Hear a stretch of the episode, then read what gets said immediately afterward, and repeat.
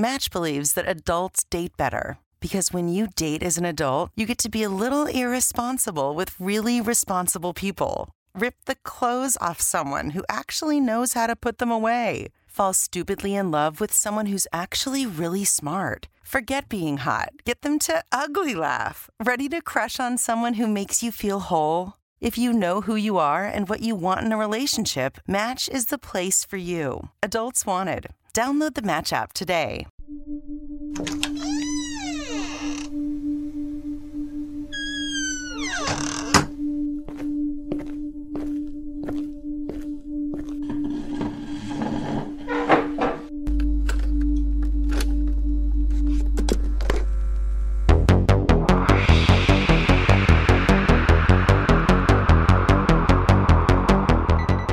Bienvenidos a Relatos para donde historias más oscuras toman vida. Comenzamos.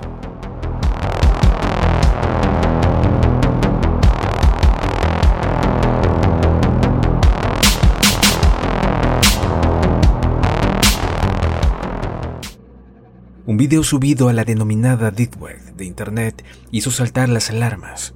En las imágenes se podía ver a un varón asiático, desnudo, atado a una cama, mientras otro hombre lo apuñalaba con un picayelo. Una vez muerto, el criminal lo degolló, mantuvo relaciones sexuales con el cadáver y comenzó a descuartizarlo. Incluso lanzó un trozo de carne a su perro. La escena parecía sacada de una película de terror. Antes de comenzar te invito a que nos sigas a través de Instagram donde estaremos subiendo fotos sin censura del caso que estamos hablando. Nos puedes encontrar como relatos para no dormir. Sin más, continuemos con nuestro caso. Eric Clinton Newman, su verdadero nombre, nació el 24 de julio de 1982 en Toronto, Canadá, en una familia donde los malos tratos por parte del padre, Donald, estaban a la orden del día. Según la madre, Anna Yorkin, fue un esposo y cónyuge abusivo, que proyectaba su ira contra sus hijos y su mujer. Eric, el mayor de tres hermanos, fue quien más lo sufrió en sus propias carnes, aunque los abusos no solo procedían del progenitor. Según su versión, algunos compañeros le hicieron bullying, lo que motivó que abandonase la escuela. Un testimonio que no cuadraría con el recuerdo de sus allegados que aseguraban que se sacaba una vertiente sádica al torturar y desmembrar animales.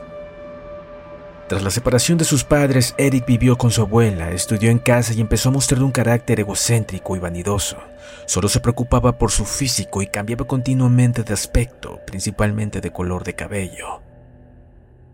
A esto habría que sumarle que Eric fue internado en varios recintos psiquiátricos a raíz de sendos episodios psicóticos y agresivos.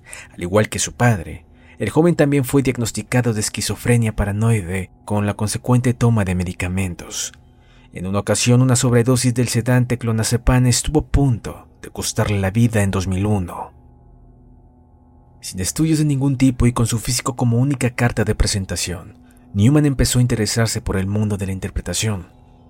Se presentó a diversos castings para participar en series, programas de televisión y realities. Su objetivo a toda costa, hacerse famoso. Al no conseguirlo, se metió en la industria del cine para adultos y comenzó a trabajar como actor porno. Además compaginaba su faceta en películas triple X con la de chico de compañía. En 2006 Eric dio un giro a su vida y se convirtió en Luca Rocco Magnota, aunque también se hizo llamar Vladimir Romanov, Matías de Santo o Kirky Newman. Apareció en publicaciones gays y comenzó a pasar por el quirófano para parecerse a James Dean. Gracias a la cirugía plástica se retocó la nariz y se hizo dos trasplantes de pelo. Su afán de notoriedad no conocía límites.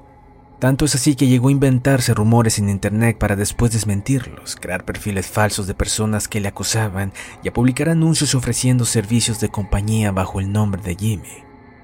Pero fue en 2010 cuando sus publicaciones se tornaron en más oscuras y macabras.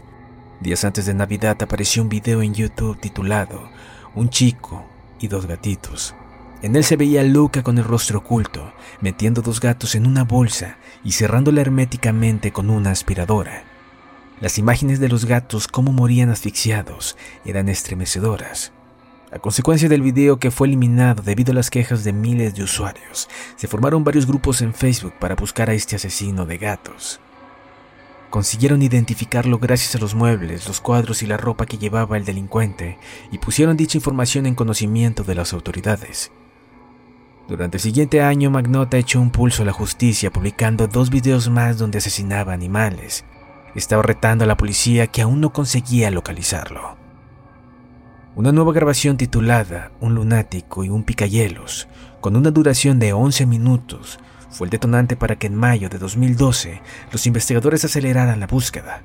En las imágenes salía un individuo vestido con una sudadera con capucha morada, clavando un picayelo en el cuerpo de su víctima.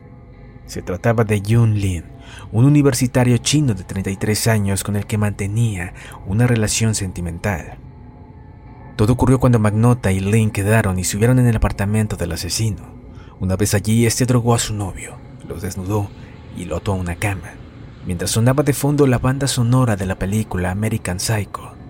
La espantosa grabación de más de 10 minutos de duración rescata el momento exacto en que Magnota apuñala el cuerpo de Lin Jung casi 50 veces, para luego proceder a descuartizarlo dentro de su habitación. También comienza a masturbarse con uno de los brazos amputados de su víctima, además de violar el torso. En un esfuerzo por seguir llamando la atención, Magnota acerca a la cámara un tenedor y un cuchillo y comienza a cortar parte de los glúteos de su amante, supuestamente para comer su carne. Luego un pequeño cachorro aparece en escena, el cual es puesto sobre la cama donde yacía el cuerpo inerte de Lin Yun, y de forma inocente empieza a comer parte de la carne del cadáver. Finalmente el asesino sodomiza el cuerpo con una botella de vidrio, para luego recostarse y continuar su masturbación con uno de los brazos de su víctima. Tras grabar el crimen, primero metió el torso en una maleta y lo abandonó en un callejón muy próximo a su domicilio. Luego envió otros paquetes a políticos canadienses. El primer ministro de Canadá, Stephen Harper, recibió un pie. Justin Trudeau, líder del Partido Liberal, a punto estuvo de recibir una mano, pero la oficina de correos le interceptó en su delegación en Ottawa. La mano y el pie restantes llegaron a dos colegios de Vancouver y, por último, la cabeza fue localizada en un parque. Los macabros hallazgos llevaron a los investigadores hasta el apartamento de Magnota, que por entonces ya había emprendido la huida fuera del país. Cuando registraron el domicilio se toparon con una escena dantesca con sangre por todas partes. Aquello impactó a los policías de la zona que jamás habían visto algo así en toda su carrera. De acuerdo con el comandante de la policía, Alain Lafreniere, con los primeros indicios Magnota pasó a convertirse en el principal sospechoso y apuntó algo relevante para la investigación, que el sospechoso y la víctima se conocían. Entretanto, el asesino ya había puesto tierra de por medio escapándose a París y de ahí a Berlín. La actitud de Magnota fue tan anormal durante las seis horas de vuelo que uno de los pasajeros escribió sobre él en un blog de viajes. Llevaba una camiseta de Mickey, un pantalón khaki, tenía entre 25 y 30 años. Es alto, viste como un adolescente, un chico andrógino de cabello largo y ojos claros. Lo calificó como un gay extraterrestre. También describió que estaba muy nervioso, que apestaba y que no parecía estar bien porque no paraba de llorar. Pensó que tenía miedo a volar. Fue la conclusión que sacó este turista sin saber que se había sentado al lado del descuartizador de Canadá. Cuando se enteró de quién era, lo puso en conocimiento a las autoridades y contó su historia. Diez días después de llegar a Berlín, la policía logró darle casa en un cibercafé por culpa de su ego. Estaba buscando en Internet noticias relacionadas con su búsqueda y captura internacional. En aquel momento la Interpol había remitido a todos los medios de comunicación una ficha con su foto y un cliente lo reconoció. Ya era famoso. Enseguida aparecieron varias patrullas que identificaron al sospechoso. Está bien, me tienen, afirmó Magnota al no tener escapatoria.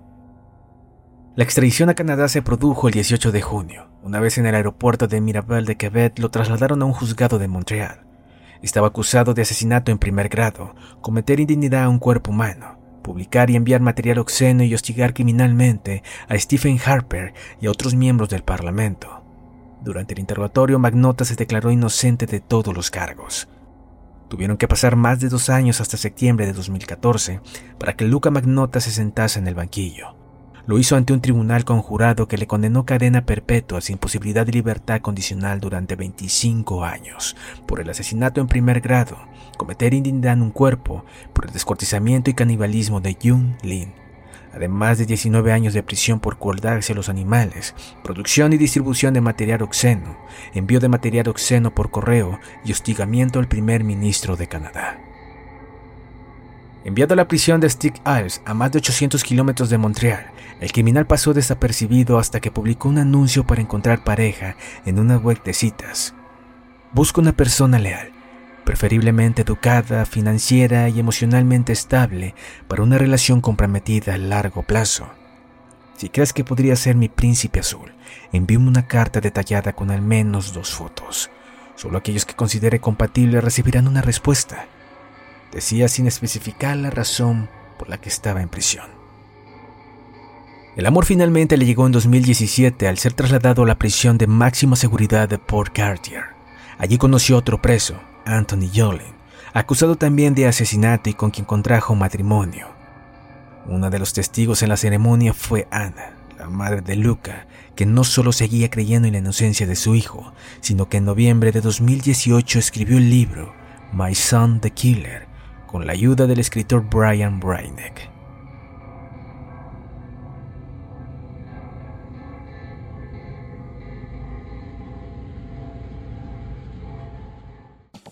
Si te ha gustado nuestro podcast, no olvides seguirnos.